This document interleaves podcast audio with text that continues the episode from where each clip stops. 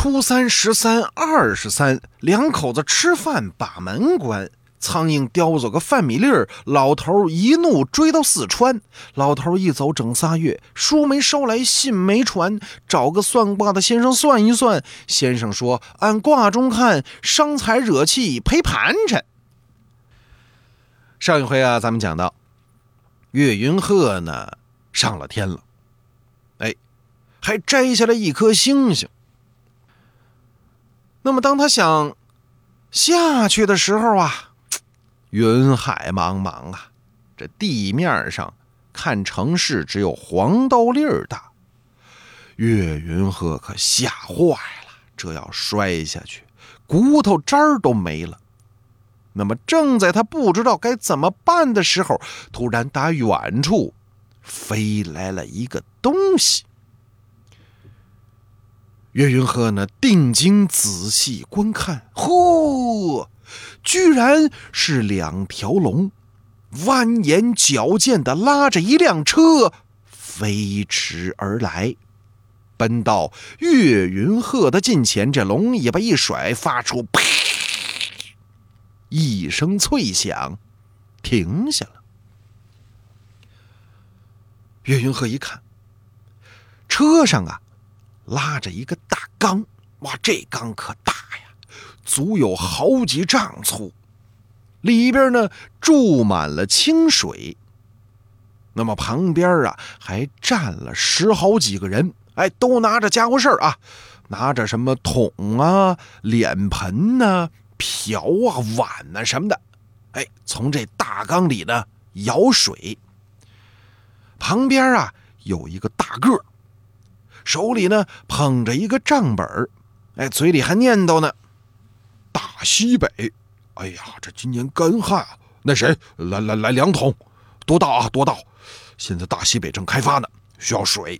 嗯，我再看看，新西兰这点水多，少来少来啊！用瓢用瓢，一瓢就行，不能多，免得淹了漏水房啊！哎，都小心仔细，不能出错啊！那么这些人呢，就按照这大个的指示往下倒水。岳云鹤一听这声音，哎呦，这不是我家那吃货大汉吗？这这怎么回事？兄弟，他喊了一声。那大汉呢，抬头一看，哎呀，是您呐！哎呦，我这忙的把您都给忘了，快来快来！他走过去，拉着岳云鹤，很亲热呀。岳云和他不明白这到底怎么回事啊？那大汉笑了。实不相瞒，我不是凡人，乃是天上负责行云布雨的雷曹。因为有一次朋友请吃饭，结果耽误了下雨的时辰，触犯天条，被责罚下界，到人间受苦三年。现在期限已满，我回来了。说着呢，他还拿过一个舀水的脸盆。恩人呐，正好要给你家乡下雨了。你家乡今年闹旱灾，那就由你来舀水吧。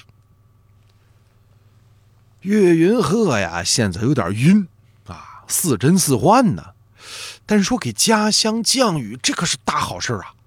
家乡好久不下雨，天地干旱，庄稼都枯了，再这样就该死人了。于是呢，端着那脸盆，哎，哗一盆，哗一盆，哗一盆，连倒了四五盆，还想再倒。那雷曹赶紧把他拦住了，呃，你你你悠着点，悠着点，再倒就发洪水了。那谁，赶紧把脸盆拿走。这外行人那他就是干不了内行的事儿。脸盆给抢走了。他拉着岳云鹤的手就说了：“恩人。”我和你的缘分已尽，今天就是你我分别之时，你也不要难过，你心地善良，福泽深厚，日后定有好报。说着呢，从车上解下了一条长长的绳子，一头啊拴在他那龙车的车轴上，另一头呢朝下一扔，这绳子日掉下去了。恩人呐，你顺着绳子下去吧，就到了你家了。哎，别怕。岳云鹤看看这绳子，兄弟，这绳子够长吗？这这够用吗？这别爬一半，绳子没了，我成吊灯了。万一我挂天上的时候，让马航再给撞喽？雷曹呢？哈哈一笑，放心吧，一万多尺长呢。岳云鹤还是害怕。雷曹呢，解下自个儿的腰带，哎，把岳云鹤呢，哎拴在绳子上。放心，放心，没事儿的。岳云鹤这时候啊，只好硬着头皮，眼睛一闭，手抓着绳子啊。两腿盘住了，顺着这绳子嗖嗖嗖下去了。那么在感觉中呢，好像也没有多大功夫，突然脚底下一震，到地面了。岳云鹤睁眼一看，咦，神了啊！居然正好落在自己村子的外边。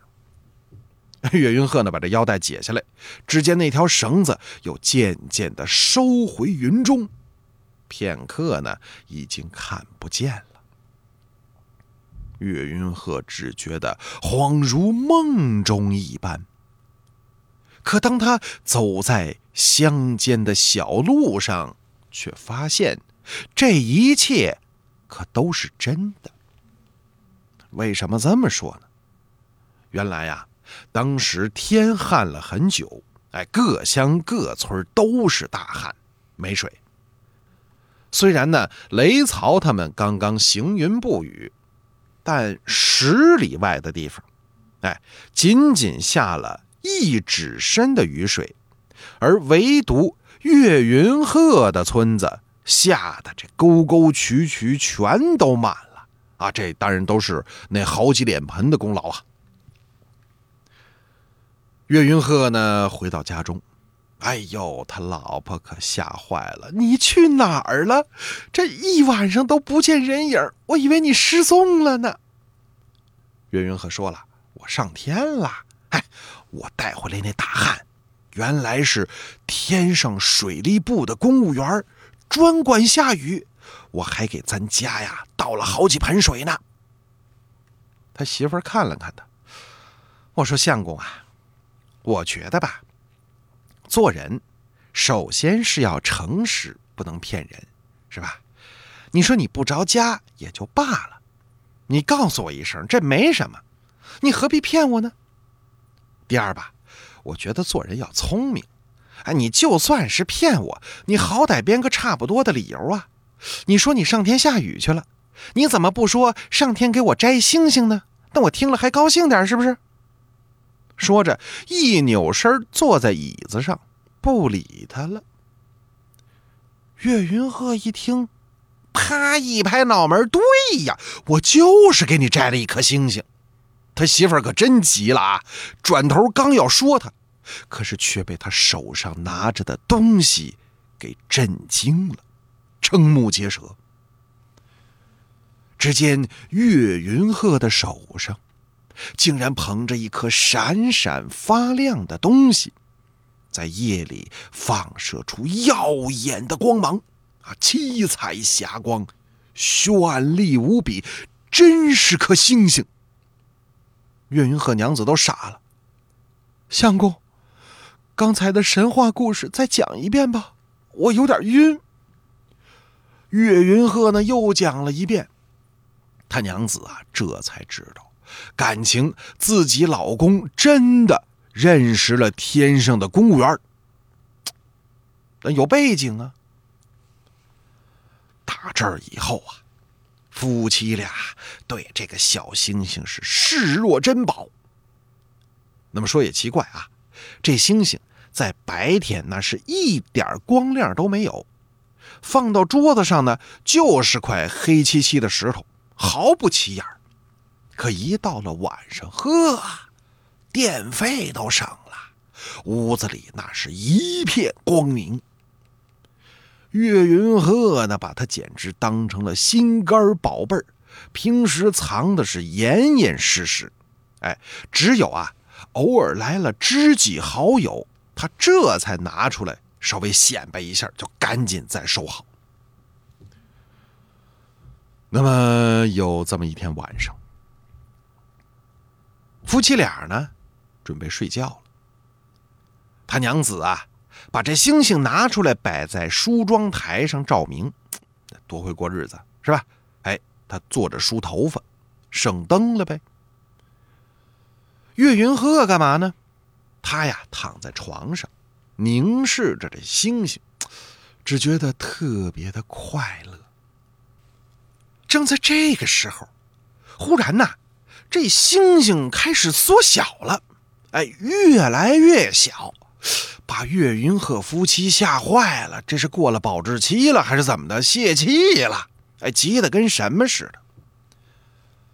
最后啊，这星星变得像个萤火虫那么大，哎，在空中扔来回飞舞，猛的呢朝着岳云鹤妻子飞来。哎，岳云鹤的妻子正诧异呢，啊，嘴张得很大呀，这小星星呲溜。钻进了他的嘴里，整卡在脖子上，哎，吐也吐不出来。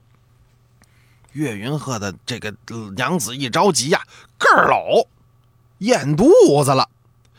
岳云鹤都快哭了。平时不让你乱吃东西吧？你看你把星星咽了，这可如何是好啊？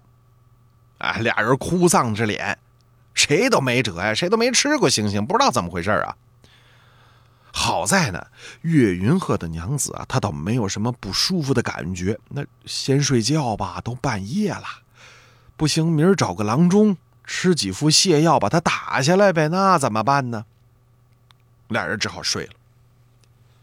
而就在当天夜里，岳云鹤呢做了一个奇怪的梦。梦见他已经故去多年的至交好友夏平子，哎，那么在梦中呢，夏平子对他说了：“兄长啊，我本是少微星下凡，和你在人间交往一场，你对我的恩惠，我时时刻刻没有忘记。你带下来的这颗星星，就是我。”我们真是有缘呐！现在，我给你做儿子吧，就当报答你对我全家的大恩大德。说罢呢，夏平子化作一阵青烟，消失不见。岳云鹤猛地惊醒，哎呀，心里这个高兴啊！原来呢，岳云鹤呀已经三十岁了，可是还没有儿子。这也成了夫妻俩的一块心病。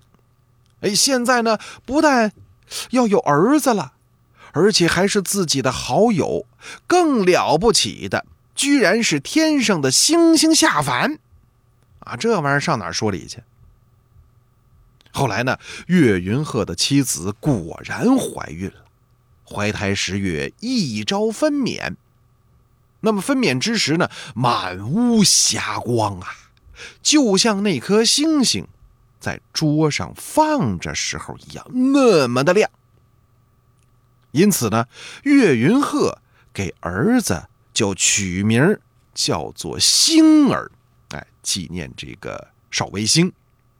星儿呢，果然不愧是星宿下凡，聪明异常，十二岁就考中了进士。岳云鹤呀，经常教育星儿说：“儿子呀，这个做人呐，要胸怀宽广，为人要厚道。遇见什么事儿，别往心里去，没有过不去的坎儿。你别忘了，咱家天上有人儿。”